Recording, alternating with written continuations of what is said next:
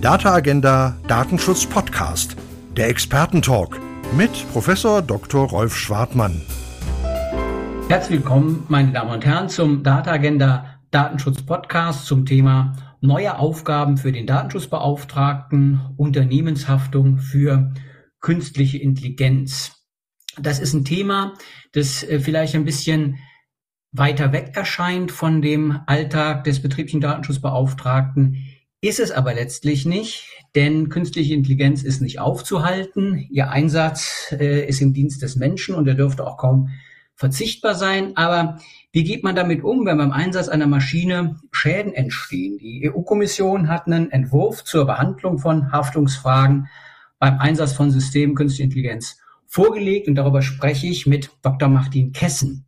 Herr Kessen ist Richter am Bundesgerichtshof, am dritten Zivilsenat. Was er da genau macht, darüber unterhalten wir uns gleich nochmal. Aber erstmal Hallo, Herr Kessen. Hallo, Herr Professor Schwartmann. Ja, ähm, worum geht's? Es muss ein fairer Rechtsrahmen geschaffen werden, der Ansprüche auf Schadensersatz für Mängel von smarten Anwendungen oder Produkten, etwa Robotern oder in Smart Home Systemen regelt. Ähm, wenn ein Unternehmen aufgrund einer algorithmischen Entscheidung einen Kredit vergibt oder etwa eine Paketdrohne einsetzt, äh, dann ist das alles datengetrieben und möglicherweise, möglicherweise vor dem Hintergrund künstliche Intelligenz zu sehen. Und die EU-Kommission, die befasst sich jetzt mit der Haftung. Und zwar gibt es den Entwurf einer Richtlinie zur KI-Haftung, die ist veröffentlicht worden. Und deren Idee ist es, laut Begründung der Kommission unter anderem, dass Opfer von Schäden, die durch KI verursacht wurden, im Rahmen der Vorschriften über die zivilrechtliche Haftung ein gleichwertiges Schutzniveau genießen wie Opfer von Schäden, die ohne den Einsatz von künstlicher Intelligenz verursacht wurden. Nun grundsätzlich gilt, wer als Geschädigter einen Schaden geltend macht, der muss vor Gericht darlegen, was dessen Ursache ist und dass dem Schädiger auch ein Verschulden vorzuwerfen ist. Das war mangels Einblick in die Technik grundsätzlich gar nicht möglich. Opfer wissen nicht, wie das Programm, das ihren Schaden möglicherweise verursacht hat, funktioniert, welche Daten wurden der KI im Rahmen des Trainings zugeführt und ähm, wie wurde sie überwacht und angewendet und vor allen Dingen auch sehr wichtig, kann man Auskunftsansprüche möglicherweise geltend machen, die dann letztlich über den betrieblichen Datenschutzbeauftragten noch in irgendeiner Form begleitet werden müssen beim Einsatz von künstlicher Intelligenz.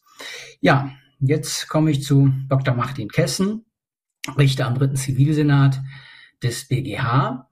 Ähm, ja, vielleicht ein paar Worte äh, von Ihnen selbst zu dem, was Sie, was Sie tun im dritten Zivilsenat, was der dritte Zivilsenat macht. Der ist ja für unsere Hörerschaft ähm, jetzt nicht im Zentrum äh, äh, des Interesses, aber ähm, ich weiß und vielleicht können Sie es äh, bestätigen, äh, dass äh, zentrale Fragen der Digitalisierung durchaus beim äh, dritten Zivilsenat des Bundesgerichtshofs landen. Ja, der dritte Zivilsenat hat eine sehr breite Zuständigkeit, die viele Bereiche betrifft, die mit Digitalisierung noch nicht viel zu tun haben. Digitalisierung spielt natürlich in allen Fragen eine immer größere Rolle und kann alle Rechtsgebiete letztlich umfassen. Äh, wir haben eine Spezialzuständigkeit für Dienstvertragsrecht und sind dadurch zuständig auch für ähm, insbesondere soziale Netzwerke und die vertragliche Situation dort und haben deshalb entschieden äh, zum Facebook-Erbe.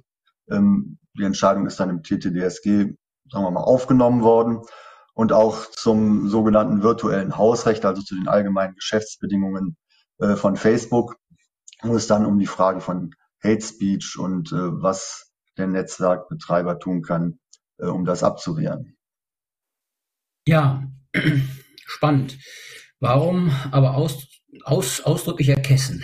Ähm, Herr Kessen befasst sich ähm, in seiner Eigenschaft als, als Richter, aber auch wissenschaftlich mit Fragen der, der Beweislast. Jetzt äh, denkt man vielleicht als Zuhörerin, Zuhörer, mh, interessant, Beweislast für einen betrieblichen Datenschutzbeauftragten doch ein spannendes Thema am Rande.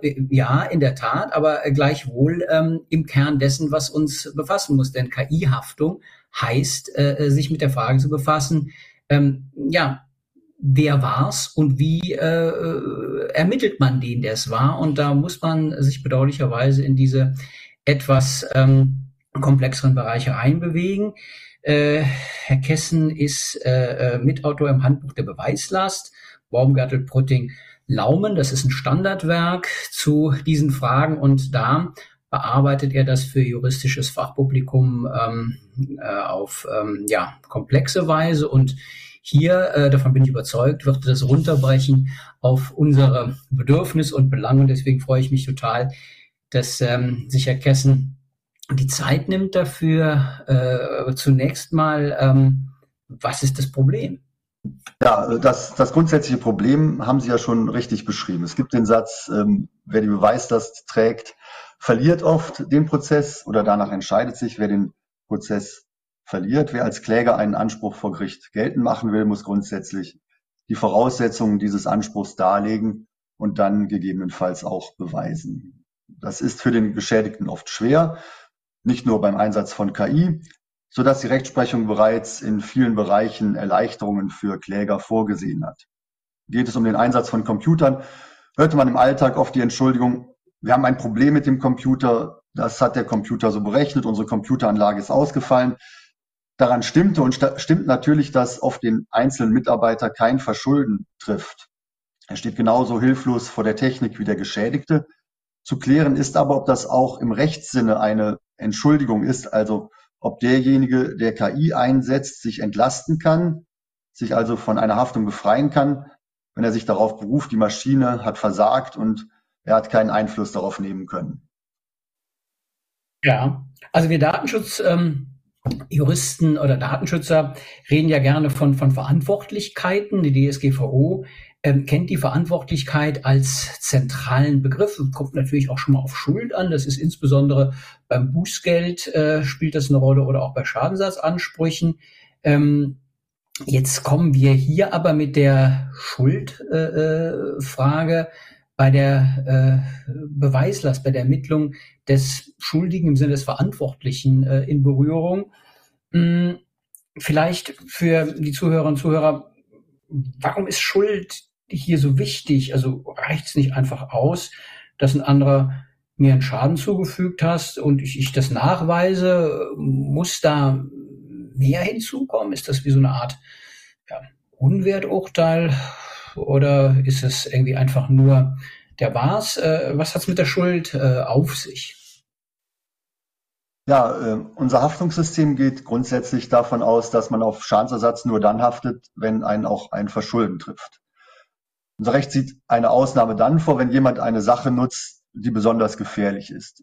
So könnte man fragen, warum ist es eigentlich erlaubt, dass Autos fahren, wenn doch jährlich mehrere tausend Menschen, und früher waren es mal Zehntausende, ihr Leben im Straßenverkehr verlieren? Die Antwort ist, der gesamtgesellschaftliche Nutzen ist so groß, dass Autofahren erlaubt sein muss. Aber es braucht einen Ausgleich und dafür haftet dann der Halter eines Kfz für die Folgen eines Unfalls auch dann, wenn ihn kein Verschulden trifft. Und weil es diese Haftung gibt und dann sich jeder versichern muss, äh, kann man das Schadensrisiko auf die Allgemeinheit abwälzen, die auch den Vorteil des Autoverkehrs trägt. Ähm, hier und auch in anderen Bereichen gibt es dann eine sogenannte Gefährdungshaftung. Das ist aber die Ausnahme. Im Übrigen bleibt es dabei, Haftung setzt Verschulden voraus. Hier gibt es aber wieder Abstufungen. Im Vertragsrecht, also wenn ein vertraglicher Schadensersatzanspruch geltend gemacht wird, dann wird das Verschulden vermutet, wenn man nachweisen kann, dass der Schaden durch eine Pflichtverletzung des Vertragspartners verursacht worden ist. Dabei ist Pflichtverletzung, auch wenn das ein bisschen so klingt, nicht identisch mit Verschulden.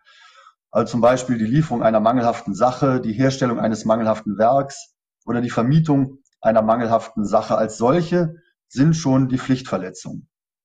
Der Verkäufer einer mangelhaften Sache muss also beweisen, dass ihn an dem Mangel kein Verschulden trifft. Diese Regeln gelten auch wenn ein Dritter durch die Pflichtverletzung geschädigt wird und dieser Dritte in den Schutzbereich des Vertrags einbezogen ist, zum Beispiel Gäste des Mieters oder die Familie des Käufers eines Autos, dessen Bremsen versagt haben. Anders sieht es grundsätzlich aus, wenn zwischen Schädiger und Geschädigtem kein Vertrag besteht. Hier ist dann die Beweislast für das Verschulden beim Geschädigten und auch dafür, dass überhaupt ein Verhalten vorliegt, das kausal, also ursächlich für den Schaden geworden ist. Ja, also ich versuche mal zusammenzufassen. Also das ist eine, eine Pflichtverletzung, darauf kommt es am Ende des Tages an. Ein Unwerturteil wie bei einem strafrechtlichen Verschulden gibt es nicht, sondern man sagt eben einfach, naja, äh, da ist eine Pflichtverletzung gegangen, da, da kann einer was für. Und äh, äh, weil der was dafür kann, muss er dafür eben am Ende des Tages auch haften. Und da gibt es ganz gefährliche Sachen wie, wie Autos und, und ähnliches. Und äh, dafür muss es eben einfach dann auch eine, eine Versicherung geben, die das abfedert in besonders gefährlichen Sachen. Und KI ähm, ist ja letztlich dann auch ähm, sowas Gefährliches, äh, potenziell jedenfalls, wo man sich äh, solch strukturellen Gedanken darüber machen kann. Aber das mit der Ursächlichkeit, mit der Kausalität, was wir am Ende angesprochen haben, äh, ist, ist, ist, das, ist, das denn, ist das denn nicht unfair, äh, das so zu regeln? Ist es ja offenkundig nicht, aber vielleicht äh, kann man es mal erklären, ähm, warum, es, warum es fair ist. Ja, ähm, fair ist ja die Frage, was kann man dann beweisen? Und die Rechtsprechung hatte immer schon mit Fällen zu tun, in denen es unzumutbar erschien, dem Geschädigten diesen Beweis aufzuerlegen. Die Frage, wer die Beweislast trägt, ist letztlich eine Risikozuweisung. Äh, und diese Risikozuweisung erfolgt durch das Gesetz. Indem das Gesetz für einen Anspruch bestimmte Voraussetzungen aufstellt, bürdet es demjenigen, der diesen Anspruch geltend machen will, das Risiko auf, dann auch beweisen zu können, dass diese Voraussetzungen auch erfüllt sind. Ja, also es ist spannend, finde ich, ne? also dass es am Ende des Tages äh, äh, auch darum geht, dass über eine gesetzliche Regelung für bestimmte Fälle eben Verantwortlichkeiten zugewiesen werden, die bei, äh, wenn wir sagen, Nichterweislichkeit irgendeiner Form äh, Lücken schließen. Äh, äh, also dass man mehr oder weniger dadurch ähm, ja letztlich ähm, so eine ja, Regel aufstellt, die einem dann auch äh, als, als Jurist hilft. Ne? Aber hm, wie kann ich denn überhaupt was beweisen und was beweisen müssen, äh, wovon ich gar nicht nichts wissen kann. Das, das haben wir ja bei KI das Problem, ne? dass da eben einfach Dinge ablaufen, von denen ich gar nicht genau weiß, äh, ähm, wie sie funktionieren. Ja, also das Problem stellt sich nicht nur bei KI ähm, und hier gibt es verschiedene Lösungsmöglichkeiten. Im Grundsatz allerdings sagt unser Rechtssystem nicht, äh, dass sich die Beweislast danach richtet, wer etwas weiß oder wissen kann. Ähm, es gibt da andere Möglichkeiten, denn wenn der Kläger etwas vortragen muss, was er gar nicht wissen kann, so genügt es, dass er schlicht behauptet, dass es so gewesen ist, im Grundsatz. Und der Beklagte muss dann, wenn ihm dies zumutbar ist, darlegen, was er weiß. Das nennt man sekundäre Darlegungslast. Nicht? Also die Last, etwas zu, darzulegen, ist sekundär, das heißt an zweiter Stelle ähm, verortet. Und der, der eigentlich nicht beweisbelastet ist, der muss jetzt eben dann doch etwas vortragen. Die Beweislast selbst bleibt allerdings unverändert. Ein ganz aktuelles Beispiel ist die Frage, äh, was wussten die Verantwortlichen bei einem Kfz-Hersteller über Manipulationen an einem Dieselmotor? Auch hier muss der Käufer das Verschulden dieser Verantwortlichen beweisen, hat aber keinen Einblick in das Unternehmen. Er muss das also dann behaupten, Anhaltspunkte dafür und dann muss das Unternehmen darlegen, was es selber weiß und danach wird dann entschieden, ob eine Haftung greift oder nicht und das geht ganz unterschiedlich aus. Es gibt aber auch Fälle, in denen die Rechtsprechung noch weitergehende Erleichterungen für den Kläger entwickelt hat. Äh, dies geschieht insbesondere dadurch, dass eine Vermutung zur Anwendung kommt. Diese führt dann entweder dazu, dass schlicht angenommen wird, dass zum Beispiel das Verschulden vorliegt, solange nicht der Schädiger beweist, dass ihm kein Verschulden trifft. Das gilt zum Beispiel im Bereich der Produkthaftung. War ein Produkt fehlerhaft, wird vermutet, dass dies auf einer Pflichtverletzung des Herstellers beruht und diesem ein Verschulden vorzuwerfen ist.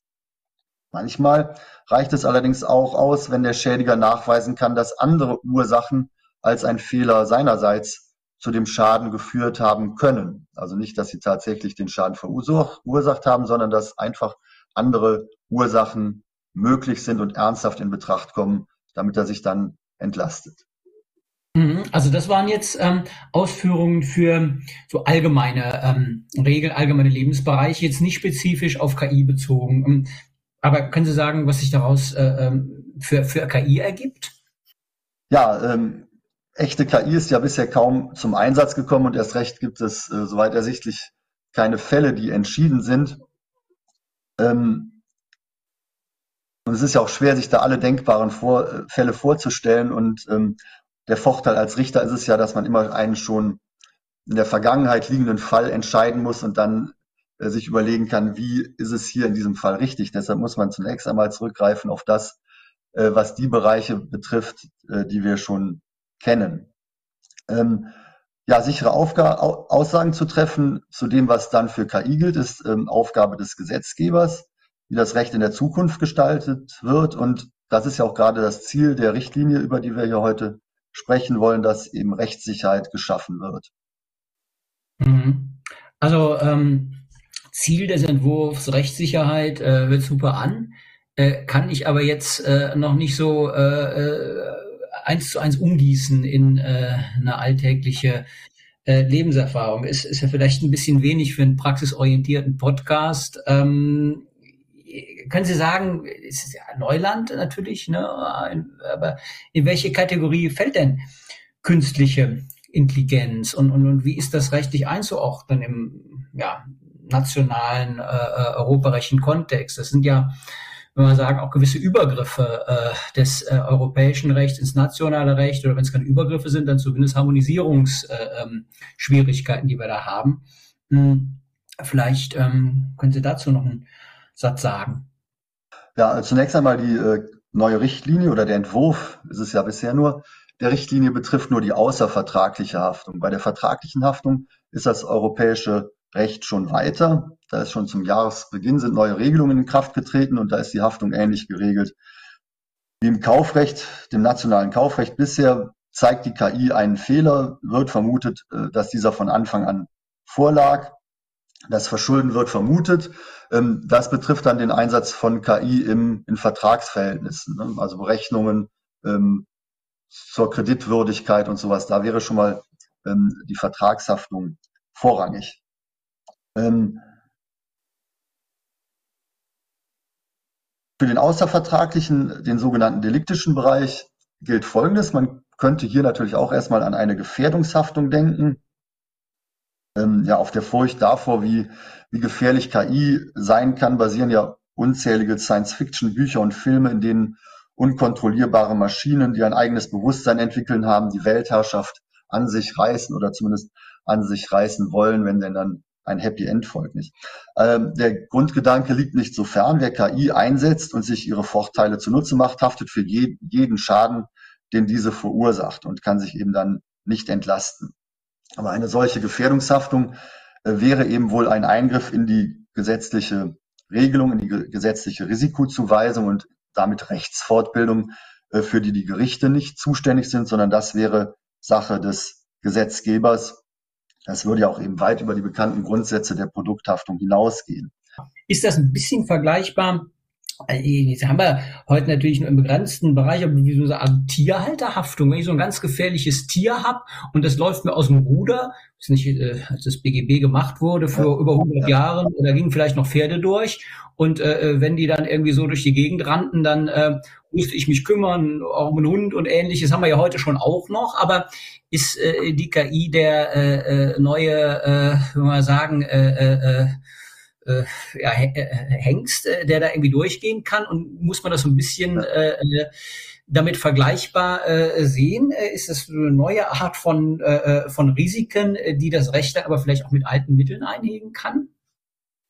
Ja, also Tierhalterhaftung ist tatsächlich auch äh, ein Fall der Gefährdungshaftung. Da äh, kommt genau das wieder zur Anwendung, was ich eben da mit dem Kfz beschrieben habe. Ähm, für Tiere haftet man zunächst einmal verschuldensunabhängig, kann sich dann allerdings ähm, entlasten in einem gewissen Maße. Interessant ist da allerdings, äh, dass bei der Tierhalterhaftung derjenige privilegiert ist, der die Tiere gewerblich nutzt. Äh, das ist hier genau umgekehrt. Hier äh, soll derjenige, der die KI gewerblich einsetzt, haften, während der, der sie privat einsetzt, von der Richtlinie äh, nicht erfasst ist. Und Im Grunde ist das, ist das, äh, kann man daran denken und äh, ja, der, der Deutsche Juristentag hat auch ähm, unlängst beschlossen, die Forderung zu Lasten der Hersteller digitaler autonomer Systeme sollte ein vom Vorliegen eines Produktfehlers unabhängiger Gefährdungshaftungstatbestand geschaffen werden. Nach Vorstellung des Deutschen Juristentags soll dann allerdings differenziert werden nach Autonomie und Risikograd. des, des Systems. Ähm, das wäre natürlich ein sehr weitgehender Vorschlag und würde die Probleme zugunsten der Geschädigten lösen. Ähm, das wäre allerdings wohl nicht die aktuelle Rechtslage, sondern etwas, was der Gesetzgeber einführen müsste. Auch die Richtlinie äh, sieht, geht, will diesen Weg nicht. Sie lehnt eine Gefährdungshaftung ab. An mehreren Stellen steht dort eben nach Beteiligung ähm, der Verantwortlichen, vor allem der kleinen und mittleren Unternehmen, spricht man sich gegen eine Gefährdungshaftung aus, äh, wohl auch weil sie zu technikfeindlich und innovationshemmend ist. Allerdings würde die Richtlinie strengere Haftungsregelungen in den Mitgliedstaaten zulassen.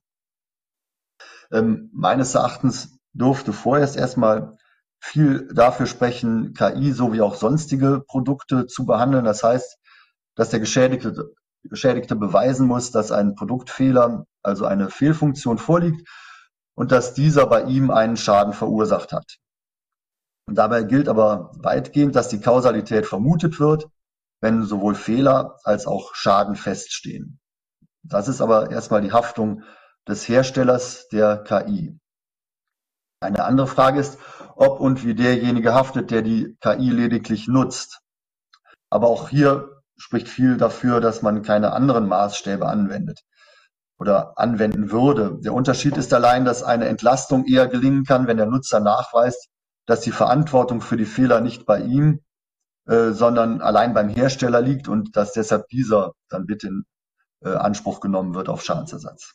Herr Kessen, wenn ich noch einmal nachfragen darf. Ähm, wir differenzieren ja grundsätzlich zwischen ähm, künstlicher Intelligenz und äh, Hochrisiko künstlicher Intelligenz. Da ist noch die Frage ausgeblendet, ob überhaupt irgendwas unter den Begriff der künstlichen Intelligenz fällt. Aber die ganz scharfe Regulierung, die wird ja für die Hochrisiko künstliche Intelligenz eingeführt durch die KI-Verordnung, die es ja auch gibt. Jetzt kommen wir mal zum Entwurf der KI-Haftungsrichtlinie. Vollzieht die KI-Haftungsrichtlinie in ihrem Entwurf diese Differenzierung zwischen in Anführungsstrichen normaler KI und Hochrisiko künstlicher Intelligenz nach oder geht die dann einen anderen Weg? Ja, also die Richtlinie ist ähm, von dem, was ich eben geschildert habe, gar nicht weit entfernt und sie differenziert auch ähm, zwischen Hochrisiko und, und sonstiger KI. Ähm, bei Hochrisiko-KI enthält sie präzise Vorgaben äh, unter Bezugnahme auf die Anforderungen nach dem Gesetz über die KI. Ähm, und wenn diese nicht erfüllt sind, das betrifft vor allem die Entwicklung der KI, wie sie getrainiert worden ist ähm, und so weiter, ähm, wenn diese, dieses Verfahren nicht eingehalten worden ist, dann greift die Kausalitätsvermutung ein. Bei anderer KIV äh, ist einfach Voraussetzung, dass es nach Auffassung des nationalen Gerichts für den Kläger übermäßig schwierig ist, den ursächlichen Zusammenhang nachzuweisen und dann soll die Vermutung eingreifen. Ähm, das ist wohl etwas anderes als das, was wir im nationalen Recht als Vermutung kennen.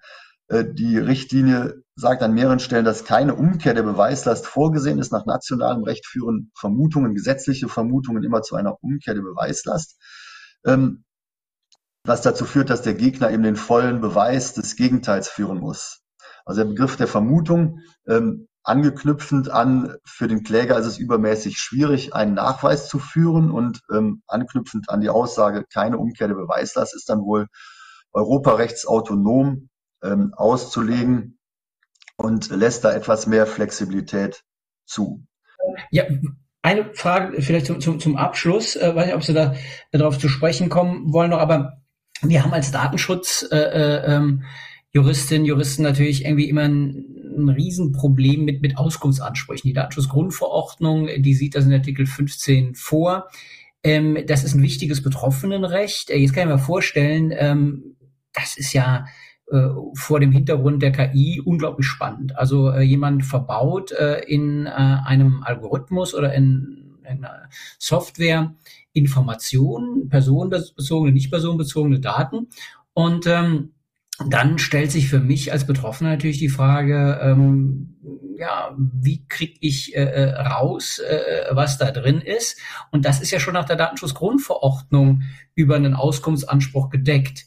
Ähm, wie sieht das aus bei KI? Das wird da auch unglaublich spannend, äh, äh, Auskunftsansprüche ähm, geltend zu machen, um eben letztlich äh, in das Innenleben reinzukommen. Das wäre ja mehr oder weniger auch eine konsequente Fortentwicklung der Informationspflichten äh, äh und der Auskunftsansprüche nach der DSGVO, wo man ja über das, so nennt das das Gesetz, äh, die Logik eines ähm, algorithmischen Systems Auskunft geben muss. Wird das hier aufgegriffen? Ja, also das ist ein ganz zentraler Punkt bei der Richtlinie, äh, die ja das Problem, was wir am Anfang beschrieben haben, adressiert. Äh, der Geschädigte soll etwas beweisen müssen, äh, worüber er keine Kenntnis hat. Und der erste Weg, den die Richtlinie geht, ist eben tatsächlich, dass Auskunftspflichten ähm, des Schädigers bestehen.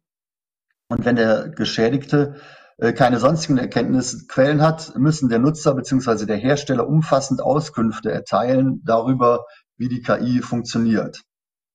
Ähm, und erfolgen diese Auskünfte nicht, obwohl dies zumutbar ist. Da gibt es Einschränkungen, insbesondere im Hinblick auf Geschäftsgeheimnisse. Also wird diese Auskunft nicht richtig erteilt, dann greift eben diese Kausalitätsvermutung ein und auch die Vermutung des Verschuldens. Ähm, ganz spannend ist es, dass in der Richtlinie zunächst einmal steht, dass ähm, die Mitgliedstaaten Maßnahmen vorsehen müssen, damit diese Auskunftsansprüche wirksam durchgesetzt werden können.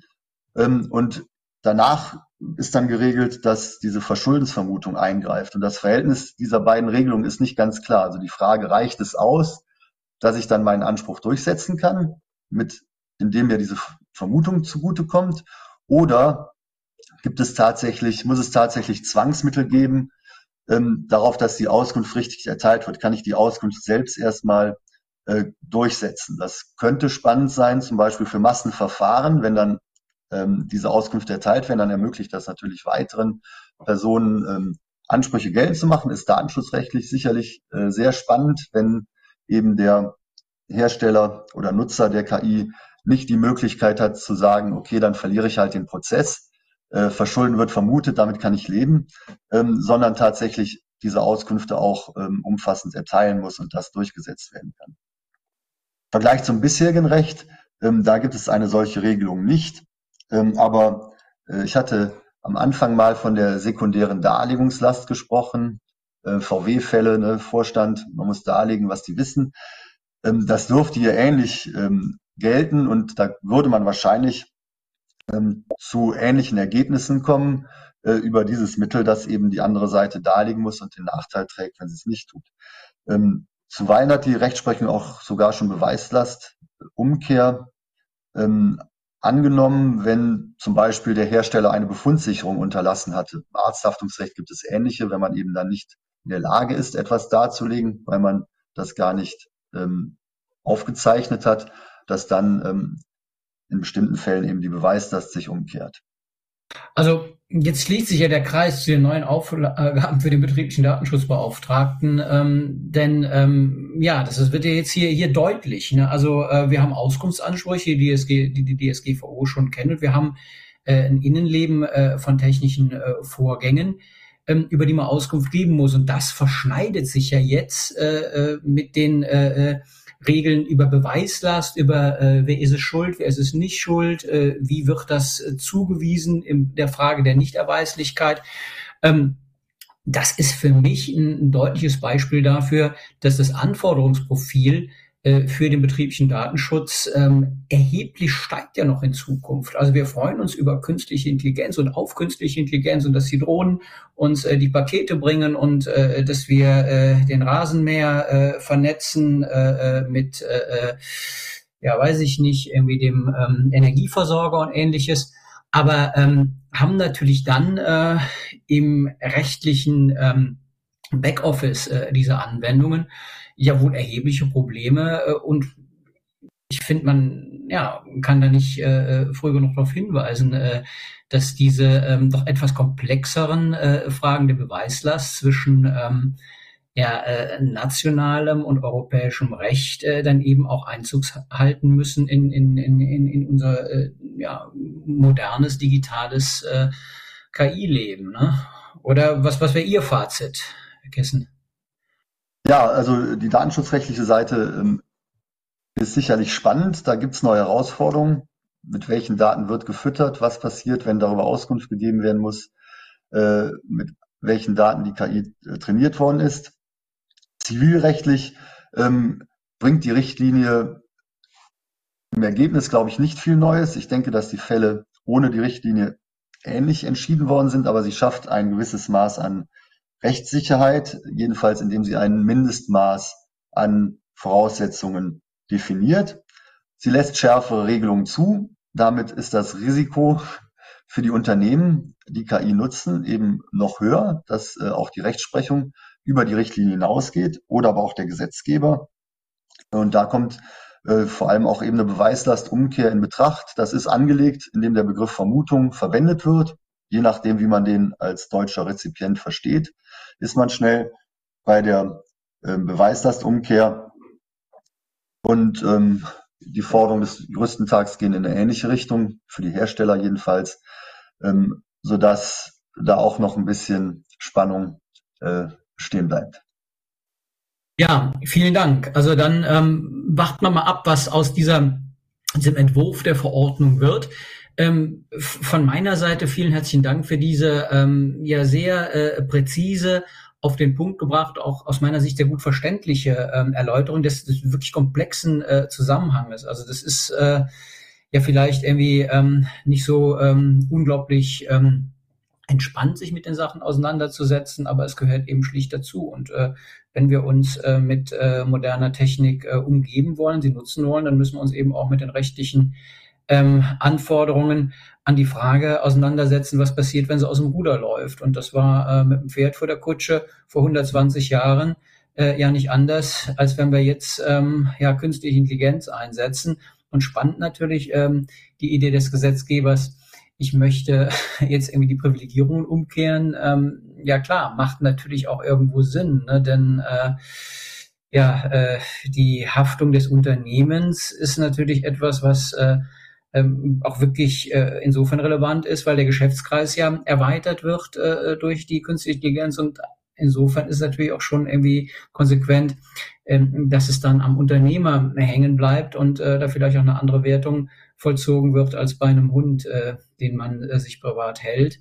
Ähm, ja, äh, alte äh, Probleme, neuer Kontext. Ähm, ja, vielen Dank für ähm, Ihre Ausführungen. Vielen Dank, Herr Professor Schwartmann. Vielen Dank, meine Damen und Herren, auch an Sie fürs Zuhören. Das war der Data Agenda Datenschutz Podcast unter der Überschrift Neue Aufgaben für den betrieblichen Datenschutz, Unternehmenshaftung für künstliche Intelligenz. Bis zum nächsten Mal beim Data Agenda Datenschutz Podcast. Machen Sie es gut. Das war der Data Agenda Datenschutz Podcast. Der Expertentalk mit Professor Dr. Rolf Schwartmann.